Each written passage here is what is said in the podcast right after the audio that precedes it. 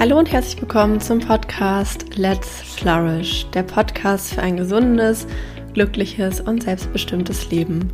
Mein Name ist Maike Schwier und ich freue mich sehr, dass du heute eingeschaltet hast zu dieser Podcast-Folge, wo ich mit einem ganz besonderen Gast über das Thema Geld sprechen möchte. Ich habe einen wunderbaren Kollegen von mir in den Podcast eingeladen, den Florian Gerstner, den ich schon aus dem Studium kenne und wir beide haben uns mal zusammengesetzt und beschlossen, über das Thema Geld in der Selbstständigkeit als Coach zu sprechen.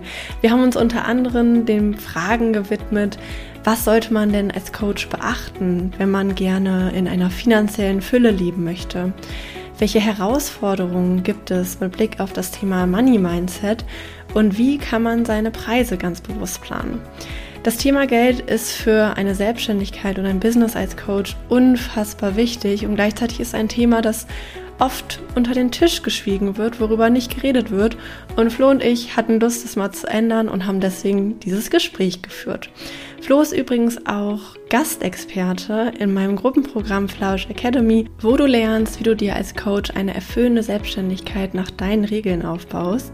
Die nächste Runde Flausch Academy startet im April und wir haben die Teilnehmerzahl auf maximal 20 TeilnehmerInnen begrenzt, weil ich gerne möchte, dass dieses Programm weiterhin ein gemütlicher Raum wird, in dem wirklich jeder auch zu Wort kommt und eine intensive Betreuung bekommt.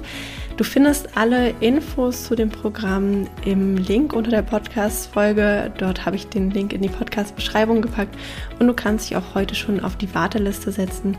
Dann wirst du im April daran erinnert, dass der Kurs geöffnet hast, bekommst einen Early Bird Rabatt und noch zusätzliche Boni.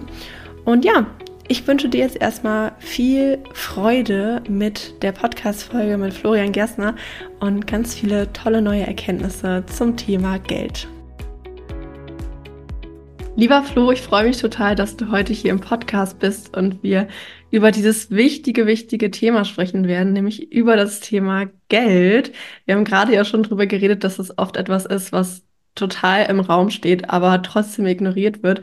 Deswegen schön, dass wir uns heute mal die Zeit dafür nehmen. Magst du dich als erstes mal den Hörerinnen und Hörern vorstellen? Wer bist du, was machst du und wofür brennt dein Herz? Ja, danke für die Einladung erstmal, Maike. Ähm, ja, ich bin der Flo. Ich bin ähm, selbstständiger Life Coach, ähm, Organisationsentwickler und ähm, ja, mein Tag, mein Leben besteht eigentlich daraus, äh, Menschen und Organisationen zu helfen, äh, mehr zu sich selber zu kommen, sich selber zu finden. Ähm, ich gebe Einzelcoachings, ähm, Gruppencoachings, äh, Teamentwicklung, Führungskräfteentwicklung. Ähm, ich bin in Organisationen unterwegs, also Firmen, entwickle da die Firma Richtung ähm, Vision, Mission, Purpose, also alles, was ähm, dazu beiträgt, dass die Menschen miteinander besser klarkommen, aber auch mit sich selber besser klarkommen. Sehr Und schön. das ist auch das, wofür mein Herz brennt, deswegen mache ich es. Wunderbar. Wir haben uns ja damals im Studium kennengelernt, im Life-Coaching-Bachelor und ähm, es waren ja ganz viele Leute in unseren Jahrgängen mit dabei, die sich selbstständig machen wollten, die so den Traum hatten, ein eigenes Business zu gründen, die es aber am Ende nicht gemacht haben. Und du bist einer der wenigen, der diesen Weg wirklich gegangen ist. Und bevor wir in das Thema Geld einsteigen, äh, würde ich dich einfach gerne nochmal fragen, auch damit die Leute das vielleicht ein bisschen verstehen und auch eine Inspiration bekommen. Wie kann so ein Weg aussehen? Wie war damals dein Weg in die Selbstständigkeit und was würdest du vielleicht auch Coaches empfehlen, die diesen Traum haben? Mhm. Also ich bin damals ähm, mit meiner Abschlussarbeit in die, in die Selbstständigkeit gestartet. Ähm, wenn ich jetzt so drüber nachdenke, hat aber meine Selbstständigkeit mit dem Studium angefangen. Also ich habe das Studium ausgesucht, ähm, in dem Wissen, dass es, dass mich danach keine Stelle erwartet. Also es gibt jetzt keine Stelle Life Coach in Deutschland. Also es wartet niemand drauf, dich anzustellen. Und ähm, für mich war schon vor dem Studium klar, dass ich mich selbstständig machen werde. Und zwar auch direkt nach dem Studium. Und ähm, ich glaube so ein bisschen ans Resonanzprinzip. Ich glaube, ich habe dann dementsprechend die Leute angezogen, auch die, äh, die Professoren angezogen für die Abschlussarbeit, die mich dann ähm, motiviert und unterstützt haben, äh, die, die Abschlussarbeit zu nutzen, um direkt zu starten. Und ich habe dann die so ein bisschen als in Anführungsstrichen trojanisches Pferd genutzt, um in die Firmen äh, reinzukommen. Also ich habe ähm, 15 Unternehmer interviewt in ganz Süddeutschland, wo ich wohne, und habe dann ähm, ja ein Konzept für die jeweilige Firma geschrieben auf Basis dieses Interviews. Ich hatte damals auch noch einen, einen Mentor, der ganz wichtig für mich war, um, um in die Selbstständigkeit zu kommen, der schon da war, wo ich hin wollte. Und der hat mir dann geholfen bei dieser Abschlussarbeit, ähm, ja, die so ein bisschen als Start oder nicht ein bisschen, ja, als Start äh, zu nutzen, in die Selbstständigkeit zu kommen. Und ähm, ja, seitdem habe ich nicht mehr aufgehört damit. Das war der Start. Und äh, wenn du fragst, was, was ich Coaches empfehlen würde, äh, die sich selbstständig machen wollen, ähm, ich würde als allererstes mal die Frage beantworten, was hat die Welt von dir als Coach? Also was ist dein großes Warum? Was bringt dein Coaching anderen Menschen? Ähm, weil ganz oft wird sehr viel auf, ähm, auf die eigene Person geschaut. Ich bei mir auch. Ich habe auch geguckt, okay, wie sieht meine Website aus? Wie sieht mein Branding aus? Ähm, habe von mir nach außen geschaut, habe auch geguckt, was, was gibt's für andere Coaches, was bietet der Markt und so. Ähm, alles, ich habe auf alles geschaut, nur nicht auf meine Klienten, auf meine Kunden am Ende.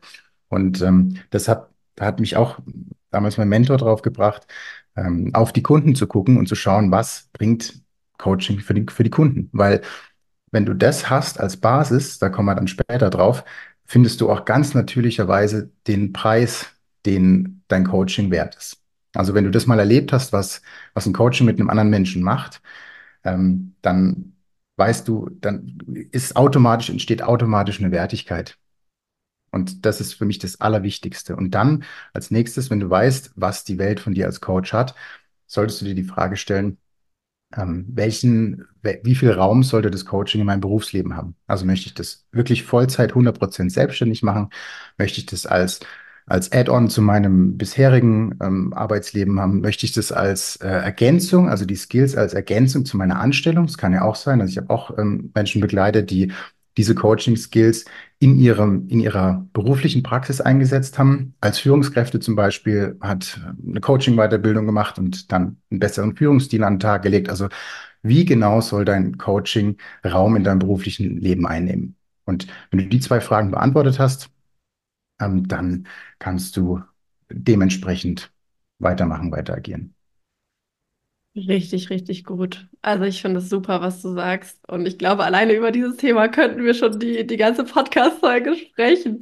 Hm. Ähm, aber wir wollen das ja nur kurz anreißen, denn wir wollen ja heute in das äh, Thema Geld, Money-Mindset und so weiter ein bisschen vertiefter eintauchen. Ähm, ja, was würdest du denn Coaches empfehlen? Also was sollten sie mal betrachten? Womit sollten sie sich mal beschäftigen, wenn sie so das Ziel haben? Und ich denke, dieses Ziel haben die meisten von uns, in einer für sich definierten finanziellen Fülle zu leben. Mhm. Also gut, dass du das Thema Fülle gleich ansprichst, ähm, weil das würde ich gerne auch nochmal auf den Prüfstand stellen, also Fülle und, und Mangel. Ähm, als ich gestartet habe, äh, hatte ich fast kein, äh, kein Geld und auch keine Umsätze. Also es waren ein paar hundert Euro im Monat, die ich verdient habe. Ähm, und da könnte man ja sagen, also wenn ich aufs Konto geguckt habe, habe ich immer so ein bisschen im Dispo jongliert. Habe ich jetzt noch ein paar Euro, die ich abheben kann oder nicht? Ähm, da würden jetzt die wenigsten von äh, finanzieller Fülle sprechen. Ich habe mich aber in einer völligen Fülle gefühlt, weil ich, weil ich wusste, dass das, was ich mache, so viel Wert hat. Also ich wusste, was die Welt von mir als Coach hat. Ich wusste, ich habe, ich bringe einen Wert und der Wert wird auch zu mir zurückkommen. Äh, ich hatte damals auch schon meine Preise gesetzt ähm, und wusste genau, äh, wo ich hin möchte. Also ich hatte auf dem Konto nichts, wirklich nichts. Also ich stand auch schon an der Kasse und konnte nicht bezahlen, musste dann ein paar Sachen zurücklegen, weil ich nichts hatte. Ähm, ich habe mich aber in einer völligen Fülle gefühlt. Und das ist so die Herausforderung beim Thema Fülle. Also das, das eine, das zu definieren, das andere ist es aber auch wirklich zu fühlen und zu leben und es dir nicht nur einzureden. Weil nur durch Fülle entsteht Fülle. Das ist ganz wichtig. Also ähm, im Umkehrschluss, aus Mangel entsteht dann auch Mangel. Also andere Geschichte, ich hatte dann, ähm, wenn wir ein paar Jahre vorspulen, ich habe sagen wir, zwischen 5.000 und 7.000 Euro Umsatz im Monat gemacht. Also ein Riesensprung im Vergleich zu dem, wo ich angefangen habe.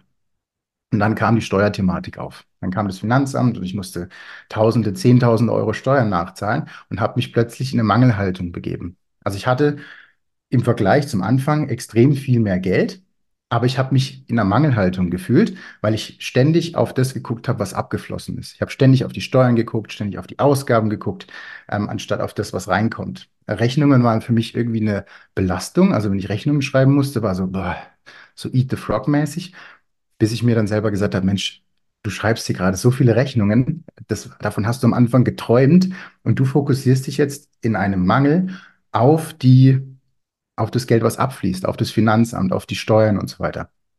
Und ähm, das würde ich am Anfang gerne zum Thema Fülle mitgeben. Also Fülle erzeugt Fülle, Mangel erzeugt Mangel. Also das allererste, worauf ich mich fokussieren würde als, als Coach für finanzielle Fülle ist, trage ich die Fülle schon in mir?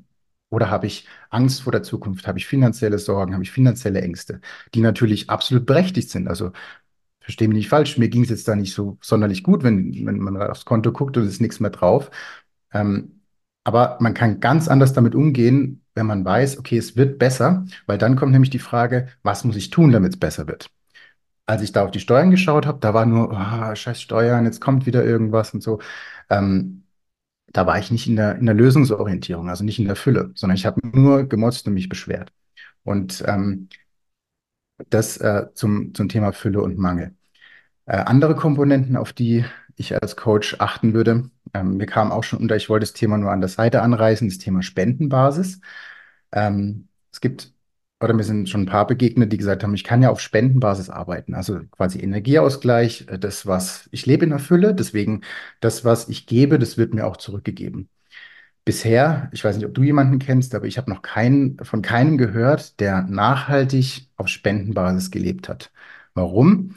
Ähm, wenn wir mal in einen anderen Bereich gehen, also ich spende zum Beispiel für Tierschutzorganisationen, ich spende für, ich habe ein Patenkind in, in, in Honduras und so weiter. Also ich spende dahin, wo ich glaube, dass ein Mangel herrscht. Und nicht, wo ich glaube, da ist so viel Fülle, dass, ähm, dass ich da noch mehr hinspenden müsste. Also ich spende dahin, wo Mangel herrscht. So, wenn ich jetzt als Spend Coach auf Spendenbasis arbeiten möchte, dann wird es ganz oft assoziiert von deinen Klienten als Mangel. Natürlich nicht bewusst, sondern unterbewusst. Ähm, du gibst dem da ein hochprofessionelles Coaching und dein Website-Auftritt ist super. Und dann sagst du am Ende, ja, gib mir, was du möchtest, ich arbeite auf Spendenbasis. Das ist auch nichts, was aus einer Fülle kommt, aus, aus meiner, aus meiner Sicht. Und dann, ähm, wir haben es ja schon besprochen, das Geld, Thema Geld ist so ein Elefant im Raum. Also das eine ist das, womit wir uns beschäftigen wollen, wenn wir uns selbstständig machen. Also ich möchte coachen, ich möchte Leute, äh, ich möchte Tools einsetzen, ich möchte Leute positiv beeinflussen, ich möchte Organisationen besser machen. Das ist so das, warum wir uns selbstständig machen. Aber das Geldthema spielt immer mit. Und da gibt es als allererstes natürlich, darf jeder für sich seine Glaubenssätze zum Thema Geld identifizieren. Das ist, glaube ich, mittlerweile Standard. Aber was ich noch als Impuls mitgeben möchte, ist, sobald Geld ins Spiel kommt, kommt auch eine gewisse Professionalität ins Spiel. Also wenn ich kein Geld dafür nehme, dann ist es ein Hobby. Also ich, was weiß ich, ich gehe zum Beispiel Bogenschießen gerne. Ich mache das jetzt aber nicht, um Geld dafür zu bekommen, sondern ich gebe natürlich Geld aus für dieses ganze Equipment und so weiter. Das ist ein Hobby. Ähm, ich coache aber und nehme ganz normale, ganz normal Geld dafür. Das heißt, ich coache professionell. Also wenn du jemanden fragen würdest, was er professionell macht, dann ist es ganz oft mit dem Thema Geld äh, zusammen verbunden. Und das Geldthema als zweiter Impuls ist ein hochemotionales Thema. Also wenn du da anfängst, mit einem rationalen Verstand dran zu gehen, eine Marktanalyse zu machen und zu gucken, was nehmen denn andere Coaches, ähm, du machst irgendwie eine Finanzaufstellung, Finanzplanung und so weiter, dann ist das schön und gut. Und gleichzeitig ist das Geld ein hochemotionales Thema. Also warum kann ein T-Shirt, das in der Produktion vielleicht drei, vier Euro kostet, im Laden für 100, 120 Euro über den Tisch gehen, weil da irgendein bestimmtes Logo oder bestimmter Name draufsteht. Weil wir mit dem Logo und dem Namen über die Werbung hoch emotionalisiert wurden und dann uns diese 100 Euro für ein T-Shirt als vertretbar erscheinen. Ja, das hat natürlich rational, macht es überhaupt gar keinen Sinn, weil du das gleiche T-Shirt im anderen Laden für 10 Euro bekommen würdest. Aber weil wir emotionalisiert an das Thema rangehen, ähm, haben wir, äh, sind wir bereit, viel, viel mehr für Dinge auszugeben. Das heißt, wenn du dich Geld, dem Geldthema annehmen möchtest, dann, ich würde sagen, 80, 20, 80 Prozent auf einer emotionalen Basis und 20 Prozent mit dem Kopf und der, der Ratio. Mega. Ich habe das Gefühl, ich könnte dir stundenlang zuhören zu dem Thema. Mir sind jetzt auch noch eigene Gedanken gekommen, aber ich will gerade gar nicht so viel äh, erzählen, weil ich das so toll finde, was du erzählst. Ähm, ein Punkt, der mir da noch zu eingefallen ist, ich habe auch vorhin selber noch mal überlegt, was bedeutet dieses Gel Thema Geld für mich und gerade bei diesem Punkt mit der Fülle. Ich finde es sehr, sehr gut, was du sagst, nämlich diese Fülle in sich zu kreieren. Und da habe ich, da kam mir nämlich vorhin auch der Gedanke, ich finde das Prinzip des Geldverdienens ist ja eigentlich auch ein Fass ohne Boden. Also wenn du halt viel Geld hast, es gibt ja immer noch mehr. Du kannst immer noch mehr kaufen, immer noch schickere Wohnungen, immer noch bessere Urlaube, immer noch schönere Klamotten. Es gibt nach oben kein Ende. Ja, Und ich bin manchmal so erstaunt, also für mich ist es unvorstellbar, dass Leute wie zum Beispiel Boris Becker, die ja ein Millionenvermögen haben, dass die pleite gehen können. Für mich ist ja. das so, wie kann das funktionieren? Weil ich zum Beispiel, wenn ich mir vorstelle, ich hätte eine Million, ich wüsste irgendwie schon gar nicht so genau, was ich damit anfangen sollte. Ich würde wahrscheinlich das meiste spenden oder irgendwas Mhm. Cooles damit aufbauen, was mir wichtig ist. Ja, Ähm, und deswegen finde ich das so wichtig, was du sagst, nämlich zu gucken, erstmal diese, dieses Gefühl der Fülle in sich zu kreieren ja. und damit auch rauszugehen und gleichzeitig natürlich auch zu wissen, deswegen den Punkt finde ich auch sehr, sehr wichtig, Coaching ist mein Beruf. Und ganz ehrlich, wir beide, wir haben viel Geld dafür ausgegeben, um uns ausbilden zu lassen. Wir haben viele Stunden investiert. Und ich denke, die Menschen, die hier zuhören, bei denen ist es auch so. Das heißt dann auch zu sagen, ey, ich verdiene es auch, damit Geld zu verdienen. Ich meine, in anderen Berufen ist es genauso. Wenn jemand dir die Wand streicht, verdient er Geld. Wenn jemand ähm, Lehrer ist und dir beibringt, wie du Formeln rechnest, verdient er Geld damit. Also das als ganz selbstverständlichen Beruf zu sehen, finde ich äh, sehr wichtig und es ist halt witzig, dass wir überhaupt darüber reden müssen, weil es Mhm. tatsächlich in der Praxis aber so ist, dass viele dann denken, ja, nee, ich darf dafür noch kein Geld nehmen und so weiter. Und da Ja. sind wir auch schon beim nächsten Punkt, nämlich dem Money-Mindset. Mhm. Du hast es ja schon angesprochen, so das Thema Glaubenssätze. Ich denke, auch am Thema Money Mindset kommt früher oder später niemand vorbei. Ähm, was hast du bei dir selber erlebt oder auch bei Menschen, denen du begegnet bist? Ähm, sage ich mal auch Coaches zum Beispiel, wenn wir mal in dem Bereich bleiben, so an ungünstigen Money Mindsets oder Mhm. Gedanken. Mhm. Ja. Ja, äh, bevor ich auf die Frage eingehe, äh, nochmal, ich finde es äh, super, dass du das mit Boris Becker angesprochen hast. Ähm, wie können Millionäre pleite gehen? Also es, man könnte ja auch sagen, ähm, Lottogewinner. Es gibt ja viele Lottogewinner, die plötzlich Hartz-IV-Empfänger werden. Ja. das ist genau das gelebt, die gelebte Mangelhaltung. Also Mhm. wenn ich mit in einer Mangelhaltung Lotto spiele und dann durch Zufall in Anführungsstrichen gewinne ähm, und behalte diese Mangelhaltung, dann gebe ich dieses Geld aus und werde es, dann ist nur eine Frage der Zeit, wann ich kein Geld mehr habe. Genauso bei Millionären oder bei erfolgreichen Sportlern. Ähm, wenn du in einer Mangelhaltung bist, wird das Geld gehen. Wenn du in einer Füllehaltung bist, wird das Geld kommen. Also der Fokus sollte drauf liegen, wie baust du dir die Füllehaltung auf? Weil, wie gesagt, es genügt nicht, dir das ständig einzureden, so nach dem Motto, ich werde Geld bekommen, ich werde Geld anziehen und so weiter, sondern das, was du jetzt im jetzigen Moment lebst und fühlst, das ziehst du an. Und das ist ein, Mhm. ein wichtiger Unterschied. Ähm, beim Thema Money Mindset, um auf die Frage zurückzukommen, was ich für, für Geschichten erle erlebt habe. Also bei mir im Prinzip das ganze Spektrum von, äh, ich will damit erstmal gar nichts zu tun haben. Es ist erstmal, sind erstmal andere Sachen wichtig. Über, ah Mist, jetzt bin ich soweit, jetzt müsste ich eigentlich mal einen Preis festsetzen. Was mache ich denn für einen Preis? Was haben denn die anderen für einen Preis? Ähm, Vollfokus auf, äh, nur auf Geld, also jeden Euro zusammenbehalten, alles, alles verorten, bis ah, alles darf fließen, alles muss raus. Ähm, nur wenn Geld fließt, kann neues Geld kommen. Also ich habe so die ganze Palette von, ähm, von Geldthemen äh, durch bis letzten Endes. Das größte Thema, das ich jetzt letztens gelöst habe, war, ähm, ja, wenn, wenn irgendwas Gravierendes passiert mit, mit, äh, mit dem Geld, dann unterstützt mich meine Familie, was mich da natürlich in der Komfortzone gehalten hat, so ein bisschen in, in Watte gepackt. Ähm, aber natürlich auch abhängig. Also äh, ich habe, wie gesagt, die ganze, die ganze Palette durch. Und ähm, was da das Wichtigste ist, äh, die einzelnen Glaubenssätze, die man identifiziert und die so in Fleisch und Blut übergegangen sind, dass wir es, dass wir es wirklich, ähm, wirklich als die Wahrheit an, anerkennen, äh, die von außen mal gespiegelt zu bekommen. Du hast es auch im Vorgespräch schon mal gesagt, äh, dir hat es geholfen, mit anderen Menschen äh, drüber zu sprechen. Genau das ist es. Also mir hat es auch extrem geholfen, mich an anderen Menschen zu orientieren, die Geld in der Füllehaltung leben. Also ich muss da nochmal meinen mein Mentor ansprechen, der war für mich ein absolutes Vorbild, was, äh, was das Thema, das Thema Geld angeht. Und ich hatte auch immer so den Punkt, wenn jemand zu mir ins Coaching kam oder wenn jemand ins Coaching kommt, dann könnte es ja auch sein, dass er finanzielle Probleme hat und sich dieses Coaching überhaupt nicht leisten kann, weil er aufgrund seines Lebens in einer finanziellen Schieflage äh, steckt. Für mich war aber ein Credo oder ist immer noch ein Credo, ich will keinen absch äh, also abweisen, weil er es nicht bezahlen kann. Und habe mich dann mit meinem, äh, mit meinem Mentor ausgetauscht damals, wie er das macht. Und für ihn war das ganz klar und das habe ich eins zu eins so übernommen. Er macht es entweder zu seinem Preis, kostenfrei oder gar nicht. Und das hat für mich nicht nur das Thema mit dem, ähm, mit dem Sonderfall, nämlich den, den Kunden in finanziellen Nöten äh, geklärt, sondern auch das Thema Verhandeln. Also ich bin ganz oft in Firmen gewesen, wo es an, wo es losging mit äh, Verhandlungen. Ja, okay, dein Tagessatz ist äh, Summe X, wir wollen aber nur Summe Y bezahlen.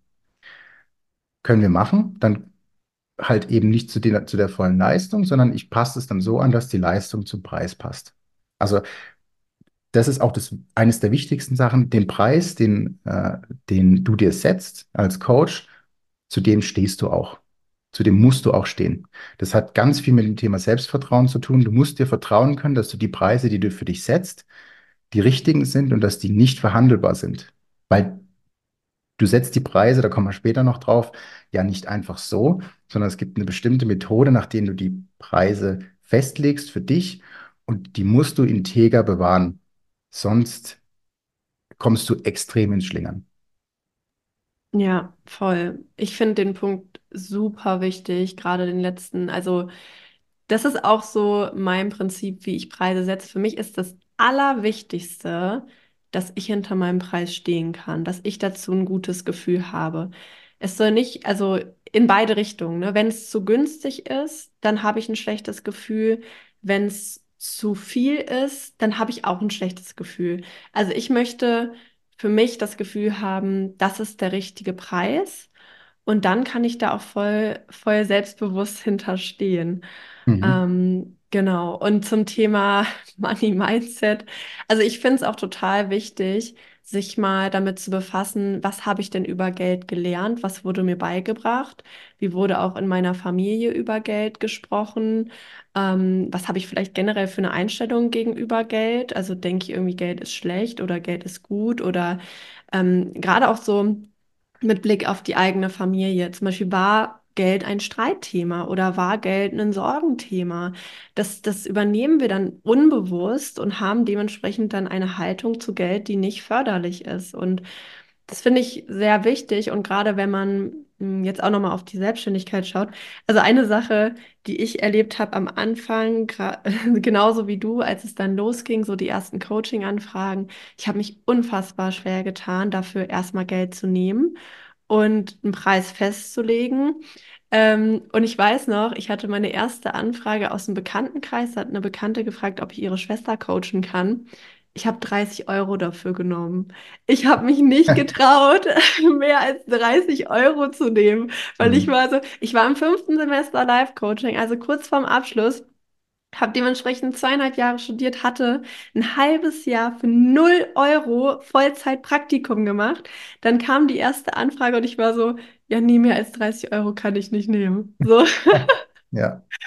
Und ja, und meine Erfahrung war dann aber auch, dass es mit der Erfahrung eben besser wurde. In dem Moment ich weiß nicht, ich, ich brauchte erstmal diese Erfahrung von, ich begleite Menschen, ich bekomme positives Feedback, ich bekomme gespiegelt, dass die Leute sagen, ey, das ist für mich super wertvoll.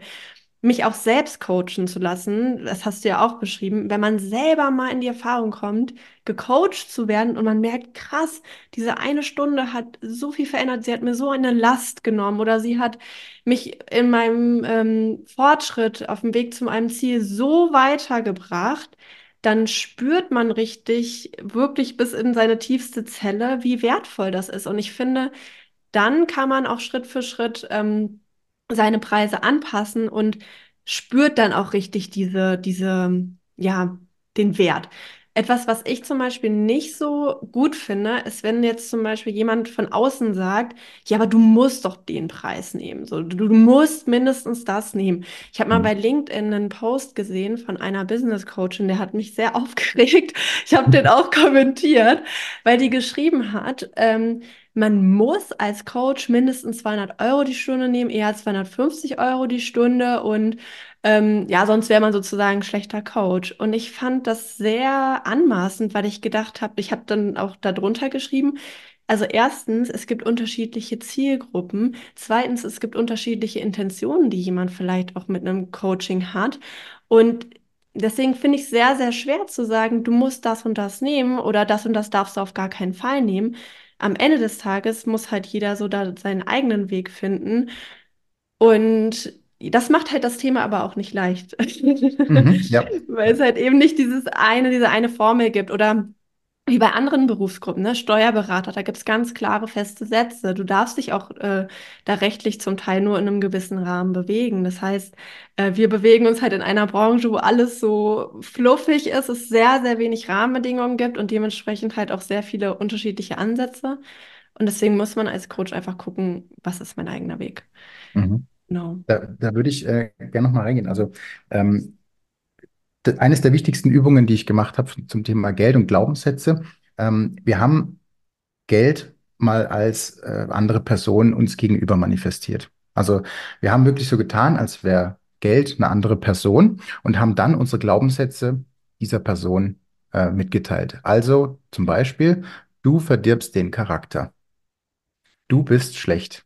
Und haben dann äh, auf die Reaktion dieser Person gewartet. Also würd, würde so eine Person bei dir bleiben, wenn du sowas zu der sagst, oder würde sie gehen? Ähm, Antwort war ja natürlich klar. Und dann haben wir gefragt, okay, was müssten wir sagen, damit die Person gerne zu uns kommt? Und dementsprechend haben wir dann unsere Glaubenssätze aufgebaut. Und ich würde auch gerne nochmal den, äh, den LinkedIn-Post äh, aufgreifen, den du gerade genannt hast.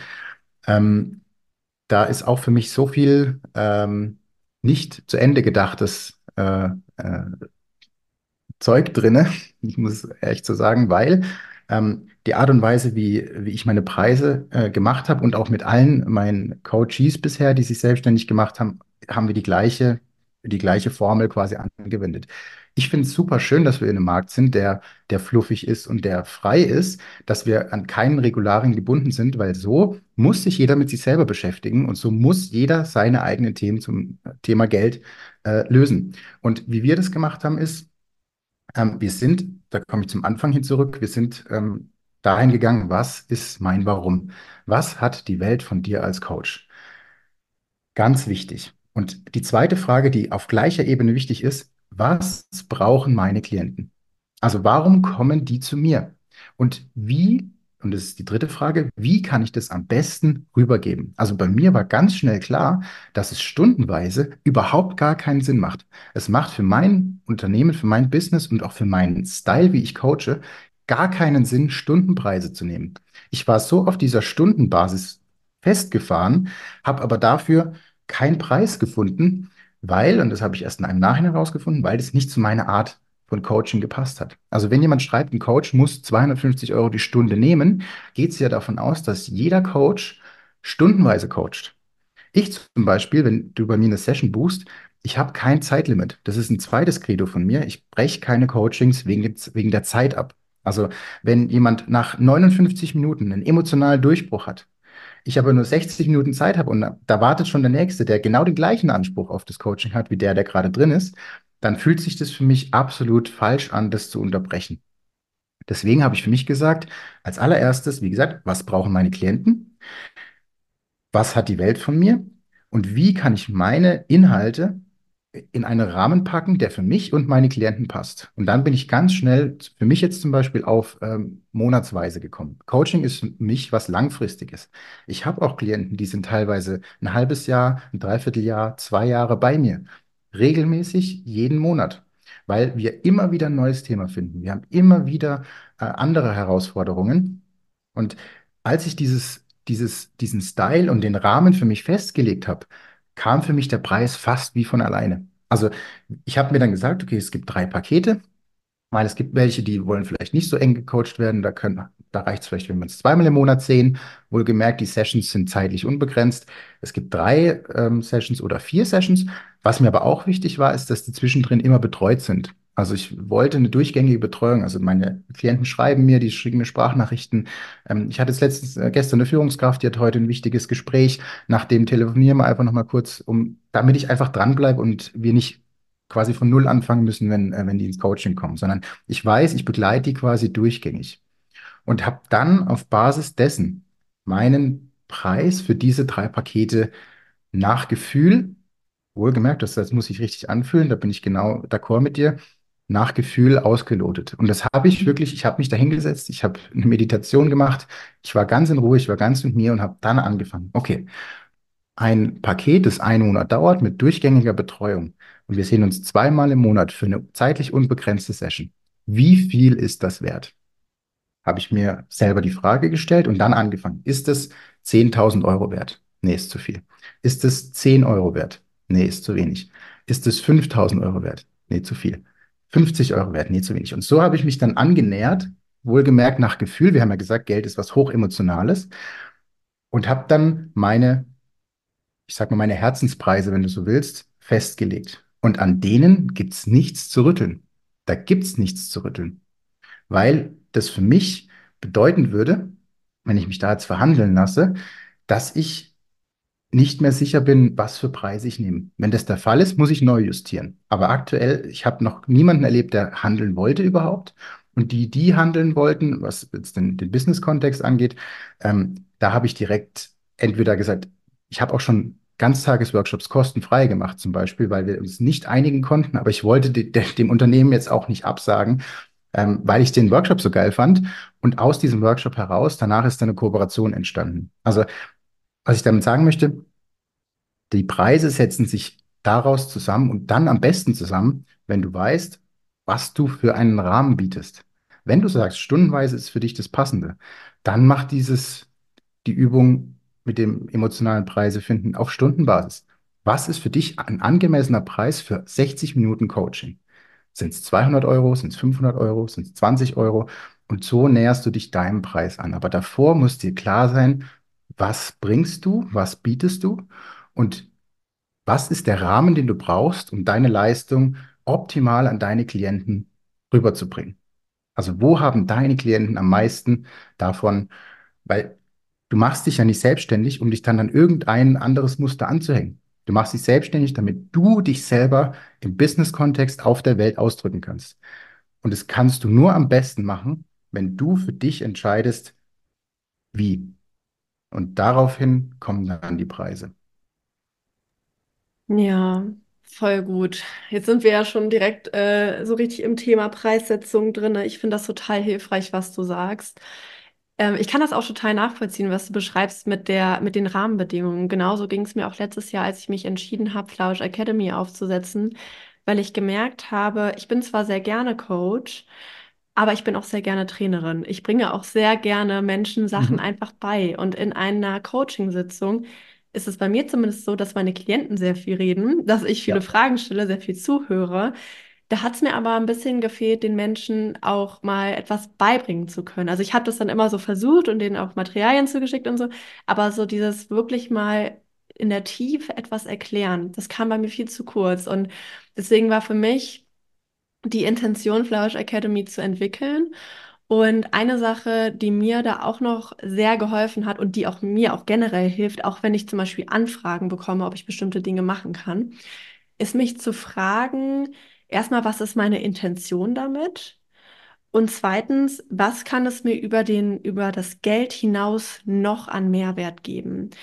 Klassisches Beispiel für mich ist meine Dozententätigkeit und meine Mentorentätigkeit. Kann ja ganz ehrlich sein, ich verdiene da nicht viel Geld. Mhm. Und ich investiere viel, viel Zeit. Gerade im ersten Jahr meiner Dozententätigkeit habe ich so viel Zeit investiert, um dieses Modul wirklich geil aufzusetzen, weil so mittelmäßig wollte ich es nicht machen. Ich habe gesagt, ich will, dass es geil wird. Mhm.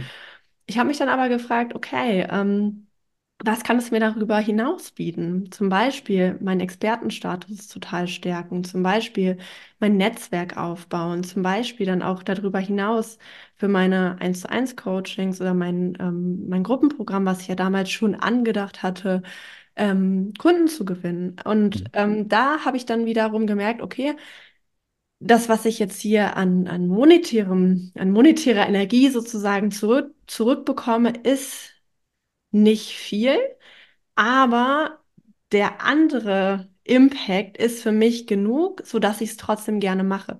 Und deswegen, ich verstehe auch genau das, was du meinst mit diesem Workshop, ne, zu sagen, ey, ich habe da aber Bock drauf, so, ich will das machen. Und wenn es dann halt zeitlich und energetisch noch passt, und das finde ich schon auch wichtig, dann zu gucken, okay, kann ich mir das auf den Teller Hm. laden? Ähm, es dann aber trotzdem zu machen und gerade am Anfang nicht immer nur auf den Cent zu gucken, äh, sondern halt auch die Möglichkeiten zu ergreifen, sich als Coach, als Experte zu etablieren und sich auszuprobieren. Und dann kommen dann oft ganz viele Dinge, werden plötzlich Türen geöffnet und Kooperationen und so weiter, wo man dann, wo dann das Geld dann auch wieder auf einen zurückkommt. Also hier sind wir wieder bei der Fülle auch, ne? Wenn ich Hm. sage, diese Fülle, die wird automatisch kommen, dann, dann kommt es dann auch zurück. Mhm. Das ist so meine Ja, Erfahrung. ja. Ähm, ja, äh, ja, es ist ein Drahtseilakt, finde ich. Also Ja, ähm, die eine Seite ist, okay, ich muss mich ausprobieren und muss Dinge ähm, auch mal kostenfrei machen, einfach um Erfahrung zu sammeln. Ich hatte aber eine, die hat, die macht das seit drei Jahren. Okay. seit drei Jahren ist die am, am Ausprobieren und am, am, am, äh, am Erfahrung sammeln und am Fortbildung machen und immer noch eine Fortbildung, noch eine Fortbildung. Übrigens auch damals im Studium ganz viele gesagt, ah, ich warte jetzt auf den Master, weil mit dem Bachelor fühle ich mich noch nicht bereit und so. Ja. Also dieser Zeitpunkt, ganz wichtig, wann bin ich bereit, professionell, ergo Geld dafür zu nehmen, zu coachen ähm, ist ganz wichtig und der entsteht auch wieder nur aus dem Innen heraus. Also ich habe sie dann gefragt, okay, wie lange möchtest du noch ausprobieren? Wie viele Fortbildungen möchtest du noch machen, bis du sagst, okay, jetzt, jetzt habe ich drauf. Die hat auch schon hunderte Coachings gemacht, alle im Testsetting, alle im kostenfreien Setting, alles hobbymäßig.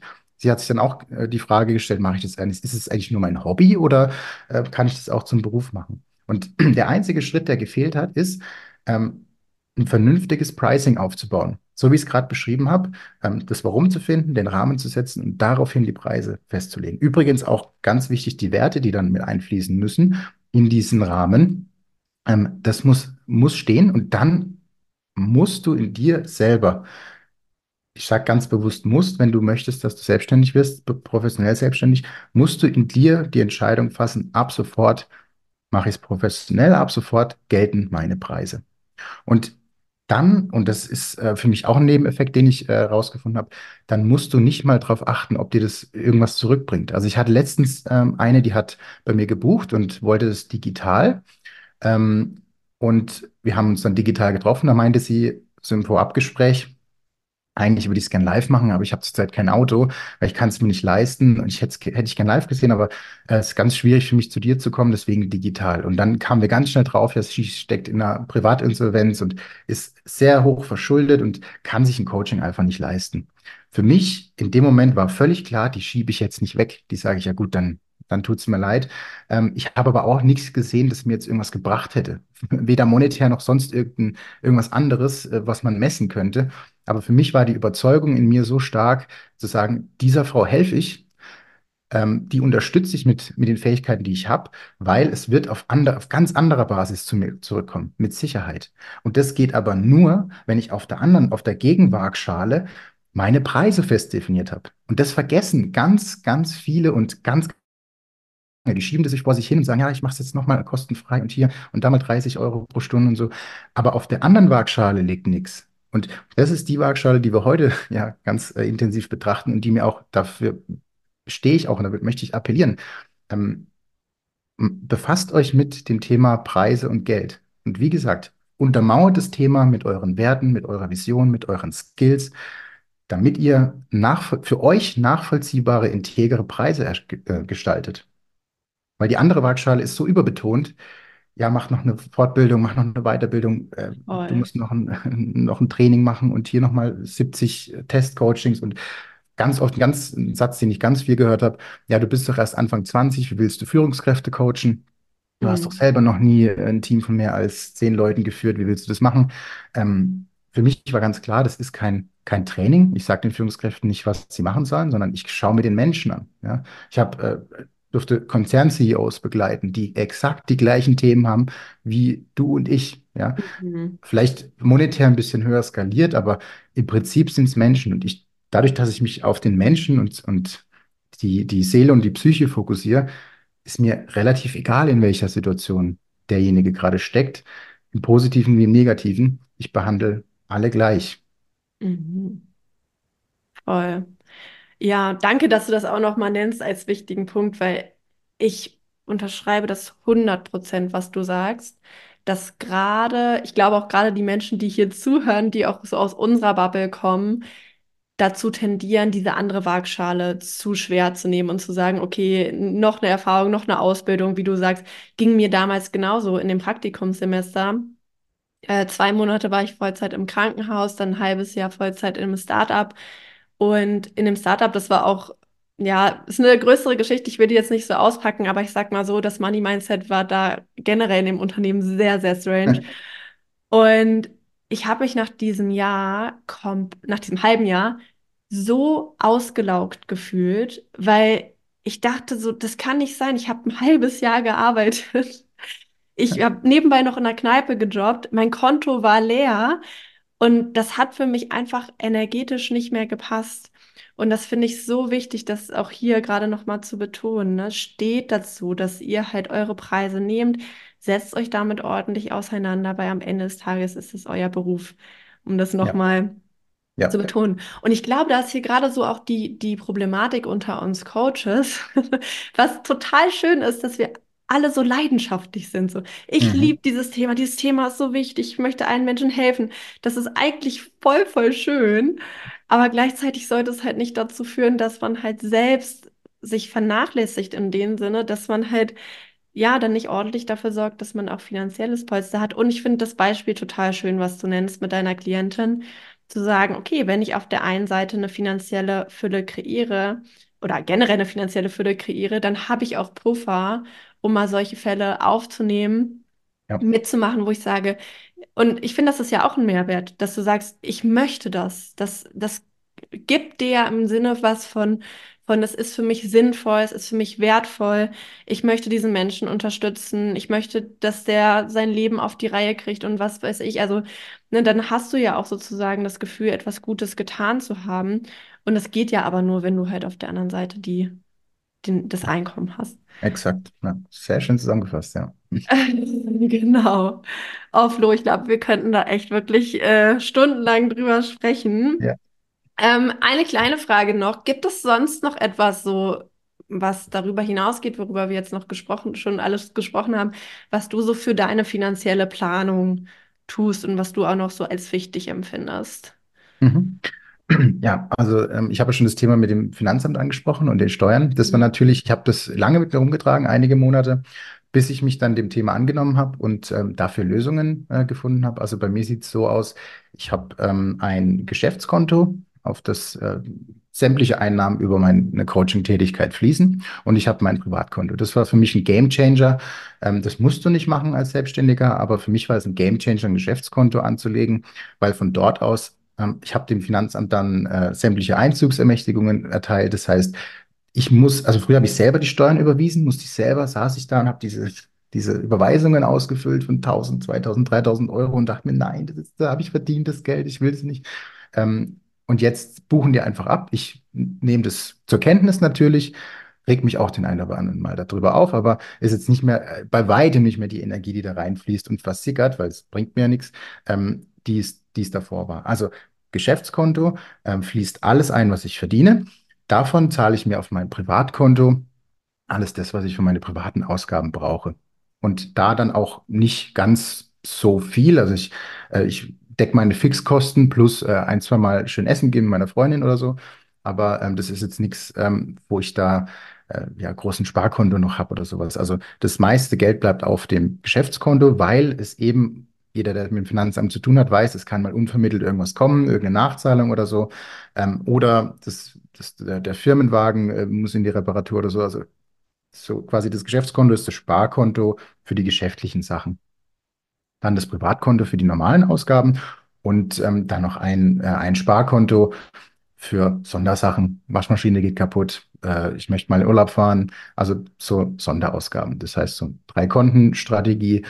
Und ganz wichtig, für mich war das aber von Anfang an klar, einen guten Steuerberater zu finden, weil ich mit Sicherheit meine Steuern nicht selber machen kann und nicht selber machen will. Das ist für mich Energieaufwand, der mir äh, also exorbitant viel, viel zu hoch. Und das Geld, was ich für den Steuer oder in den Steuerberater investiere, bekomme ich, ähm, also die Zeit, die da frei wird, kann ich wieder investieren, um äh, Marketing zu betreiben oder um Coachings zu geben, Workshops vorzubereiten und so weiter. Also Steuerberater und eine Finanzbuchhaltung da angeschlossen, war für mich das allererste. Das habe ich auch schon gemacht, bevor ich irgendwie Geld verdient habe. Einer der ersten Besuche war beim Steuerberater. Und da bin ich äh, gut versorgt. Das heißt, meine Finanzbuchhaltung wird erledigt, meine Steuer wird erledigt, sowohl privat als auch beruflich. Ähm, das heißt, das sind Themen, die müssen laufen, ja, ähm, aber nicht durch mich, sondern da partizipiere ich von, äh, von Profis, die das wunderbar machen. Und für alle ähm, regelmäßigen Abbuchungen, ähm, Versicherung und so weiter, habe ich Daueraufträge eingerichtet. Also das mache ich nicht selber, sondern ähm, das Geld fließt quasi automatisch zu und ab. Und ähm, ja, so kann ich mich voll darauf fokussieren. Ähm, wie möchte ich neue Klienten anziehen? Ähm, wie soll das nächste Coaching laufen? Äh, welche Firma möchte ich als nächstes kennenlernen? Wie soll der nächste Workshop laufen? Also wirklich auf die Tätigkeit, die Spaß macht. Also wenn du sagst, wie gehe ich mit finanzieller Planung um? Ähm, ich outsource das, was ich outsourcen muss und möchte, damit ich mich darauf fokussieren kann, in der Fülle zu bleiben, um mehr Geld zu kreieren, mehr Geld zu verdienen. Um, und das mache ich natürlich dadurch, dass ich anderen Menschen helfe, andere unterstütze und so ist für mich so ein positiver Regelkreis entstanden, der, der das Geld bei mir im Fluss hält. Ja, super. Vor allem das Thema Steuern kann ich gut nachvollziehen. Ich habe mir jetzt gerade eine Weiterbildung gebucht bei einer Steuerberaterin, weil mich das seit Ewigkeiten, also ich hatte damit noch nicht so richtig Probleme, Probleme im Sinne von äh, plötzlich Unmengen an Nachzahlung aber es hat mich psychisch äh, irgendwie belastet. Ich hatte ständig, habe Mhm. ständig das Gefühl, ich mache irgendwas falsch. Und dann Mhm. habe ich bei Instagram eine ganz coole Steuerberaterin gefunden, die so unser Alter ist, die sich das zur Aufgabe gemacht hat, äh, Steuern leicht verständlich zu vermitteln, weil ich hatte so das Gefühl, ich möchte das auch im Grundkern erstmal selber durchblicken, was da alles Mhm. so passiert Ja. und mir dann halt jemanden suchen, der das für mich macht. Aber da bin ich jetzt total happy, ähm, dass ich das mache gerade. Mhm. Und ähm, ja, das kann ich auch auf jeden Fall empfehlen. Dass, damit muss man sich einfach auseinandersetzen, weil sonst fällt es dir enorm auf die Füße. Mhm. Und ja, genau. Absolut. Und noch ein anderer Aspekt. Ähm, wenn du ganz am Anfang von deiner Selbstständigkeit einen Termin beim Steuerberater hast, einen Termin beim Geschäftsbankenberater hast, äh, auf einer Sparkasse oder einer Volksbank, ähm, da kommst du schon in das Gefühl, wirklich selbstständig zu sein. Also Hm. ich habe auch direkt nach dem Studium gesagt, ich bin selbstständig. Nicht, ich mache mich selbstständig, sondern ich bin selbstständig. Ähm, weil viele trauen sich in Anführungsstrichen erst zu sagen, dass sie selbstständig sind, wenn sie davon finanziell voll leben können, wenn sie sich ein riesen Polster aufgebaut haben. Und selbst dann äh, ist es noch schwierig ab und zu. Aber dieses, allein diese Rituale zu haben, ein Geschäftskonto zu öffnen, äh, einen Steuerberater zu suchen oder sich selber in Steuern weiterzubilden, um dein Business aufzubauen, bringt dich auch wieder in die innere Haltung, ich bin selbstständig. Weil solange du in der inneren Haltung bist, ich mache mich selbstständig, bist du immer noch in dem Kreationsprozess. Da bist du noch nicht selbstständig.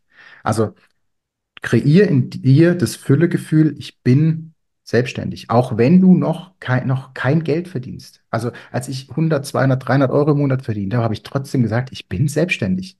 Ja, Und das ist das, was wir vorhin gesprochen haben, ist die Füllehaltung, die dann Fülle erzeugt. Wenn mich jemand gefragt hat auf, äh, auf Netzwerktreffen oder so, was ich mache, dann sage ich nicht, ich mache mich gerade selbstständig als Life-Coach, sondern ich bin seit ein paar Monaten selbstständig als Life-Coach. Und ja, das sind diese Ritualtermine, eben auch, da gehört auch dazu, Geschäftskunden, Steuerberater, die dir dieses Gefühl, also ich habe da ein totales Gefühl davon bekommen, okay, ich bin jetzt selbstständig und voll. sorge für mich selber. Ja, total. Ich finde das auch so wichtig im Sinne der Selbstwirksamkeit, dass man halt sagt, okay, Ja.